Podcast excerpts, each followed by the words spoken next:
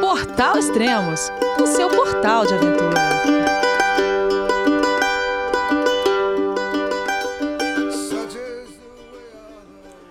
Bom dia, boa tarde, boa noite. Finalmente chegou, pessoal. Temporada 2021 do Everest. Eu sei, eu sei que vocês estavam esperando, aguardando ansiosamente para uma temporada do Everest, ainda mais que em 2020 nós não tivemos, né? Mas entre aspas, né? É, fechado do, no, na face sul, no Nepal, né?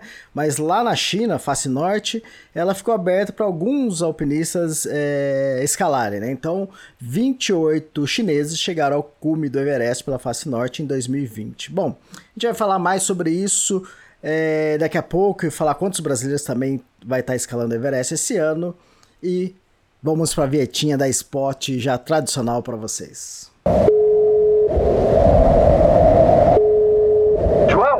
Você, meu filho?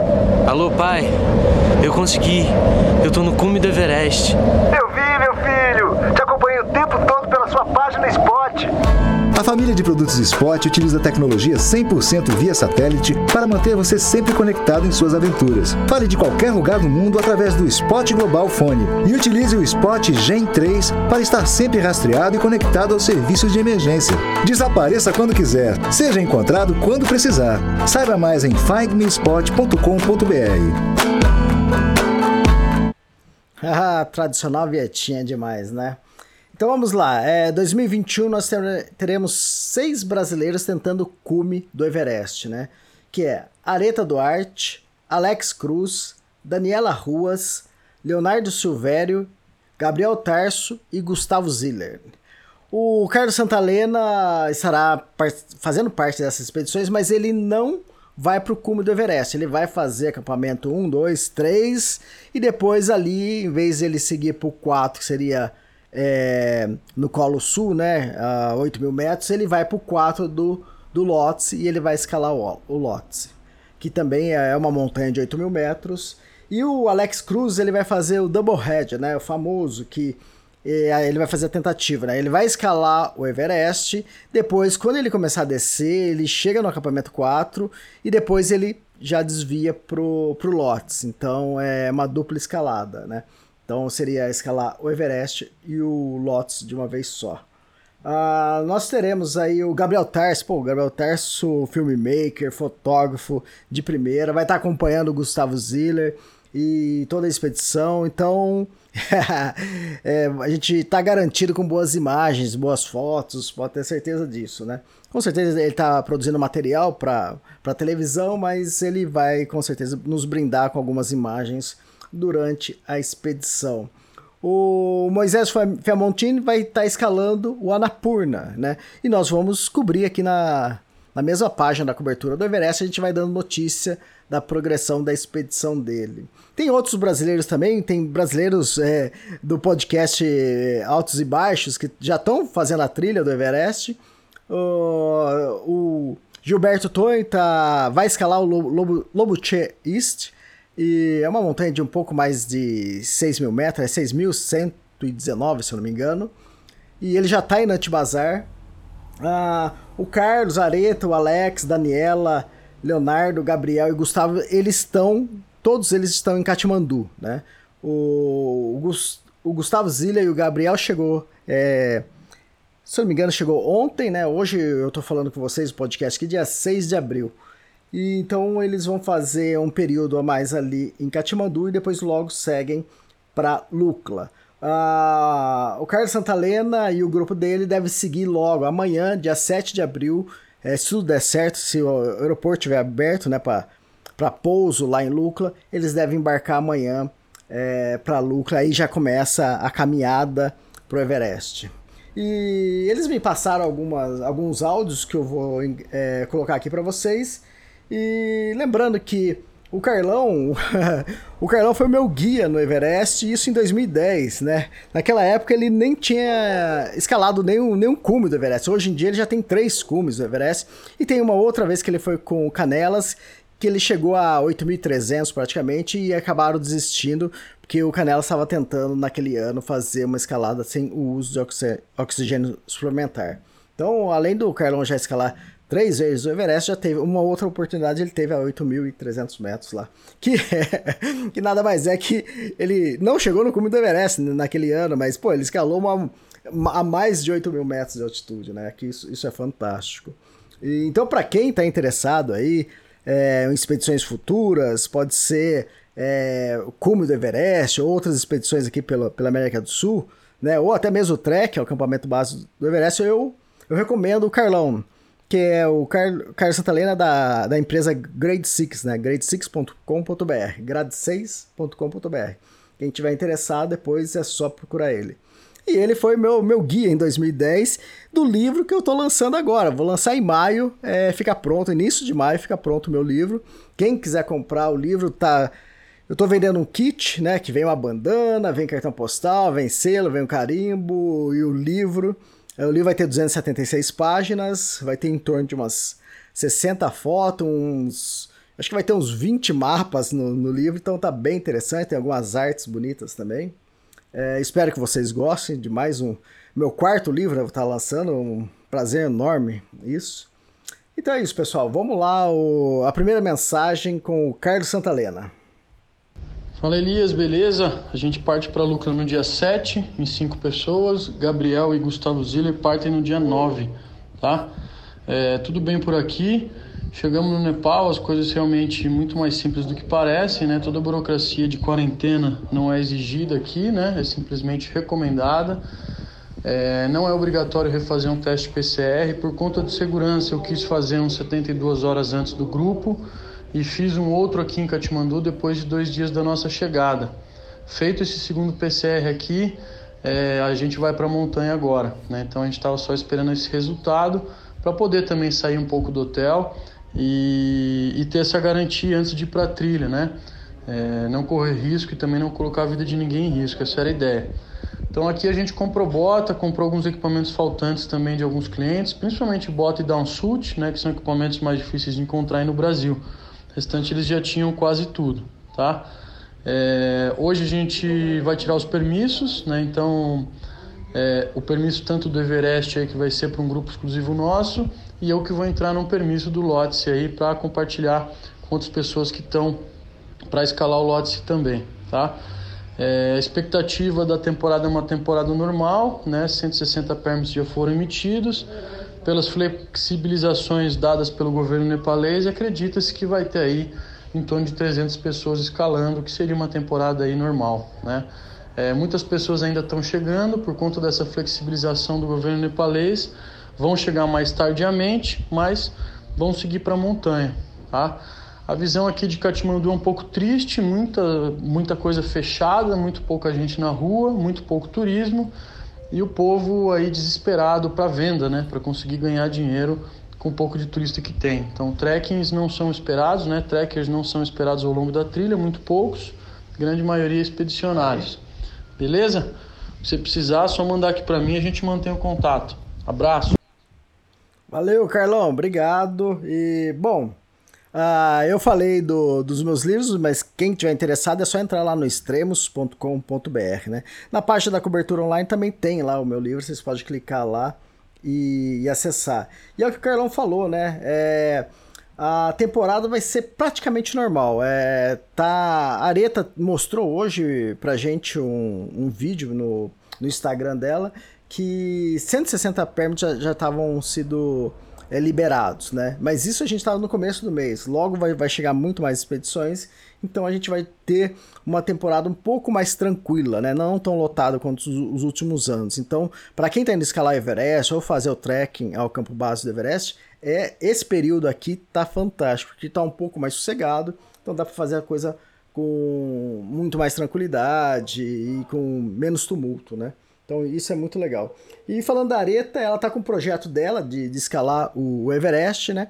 E ela fez uma vaquinha para quem quiser ajudar, é só é, acessar o Instagram dela, Areta com TH, né?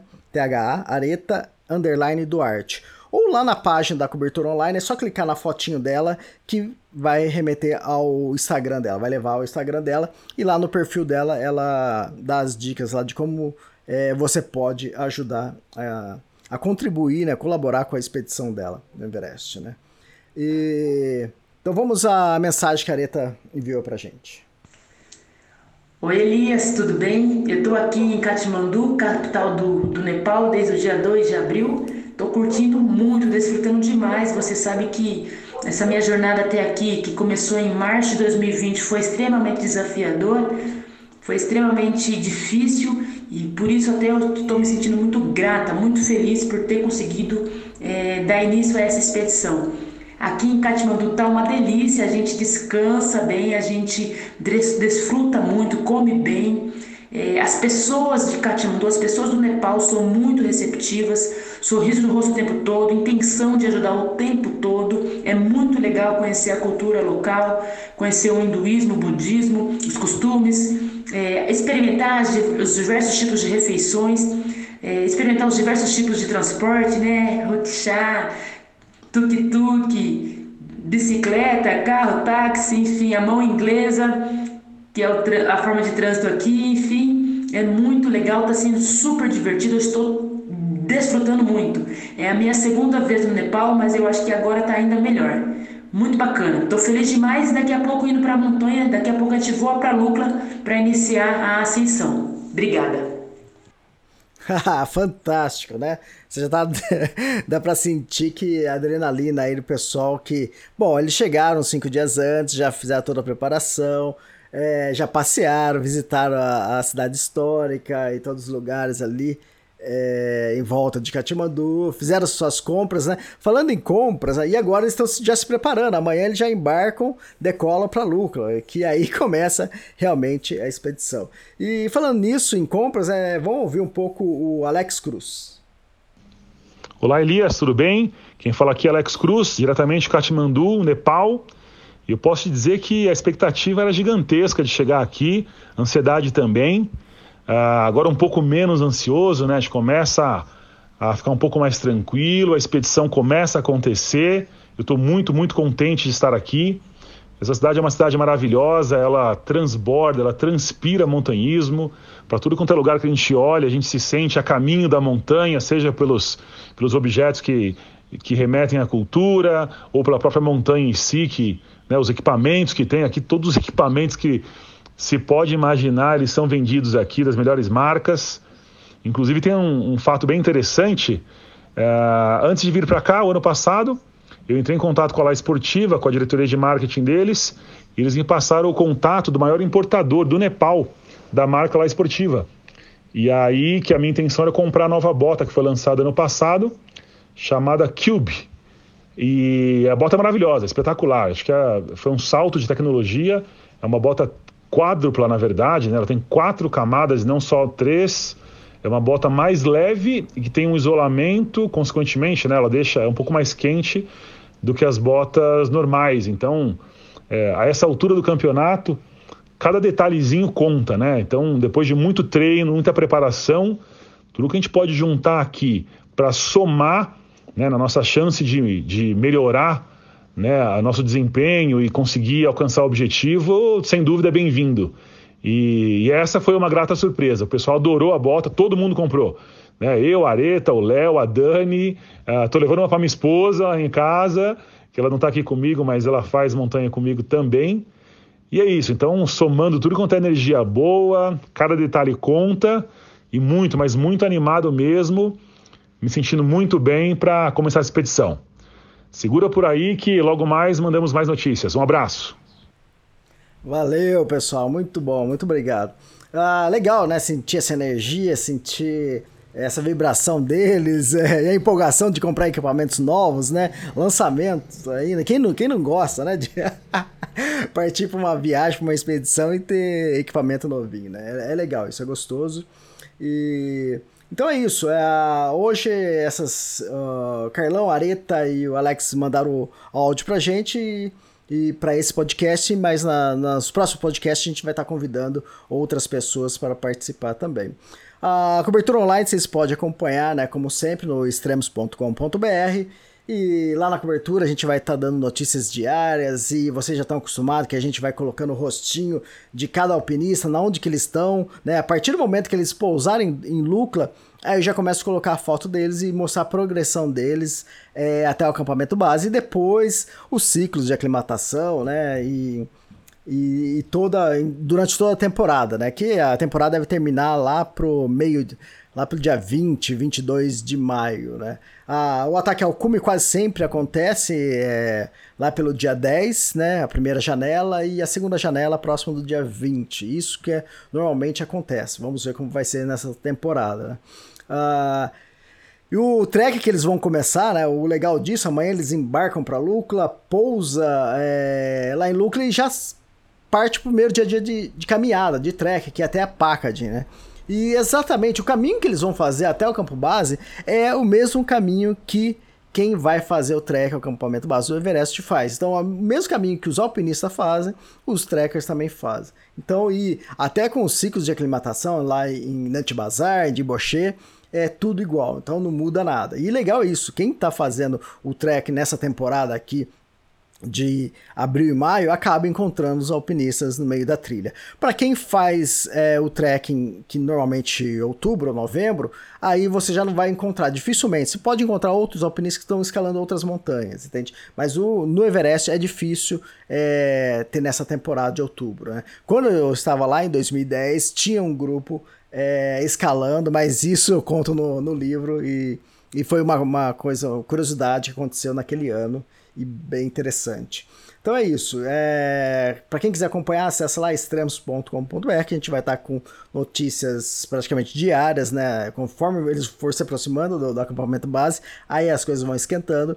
E é, eu vou manter também o podcast. Eu espero que talvez assim que eles chegarem a Nant Bazar, que eles vão ter ali um pouco mais de estrutura, uma conexão melhor, eles também possam mandar mais áudio para a gente fazer o próximo podcast. Então é isso, pessoal. É, acompanhem, é, divulguem, é, avise os amigos, é, os familiares que a temporada começou. É isso aí. Espero que ocorra tudo bem, que eles possam escalar com tranquilidade e a gente acompanhando aqui de longe é, o passo a passo de tudo, né? Então é isso, pessoal. Obrigado e até o próximo podcast.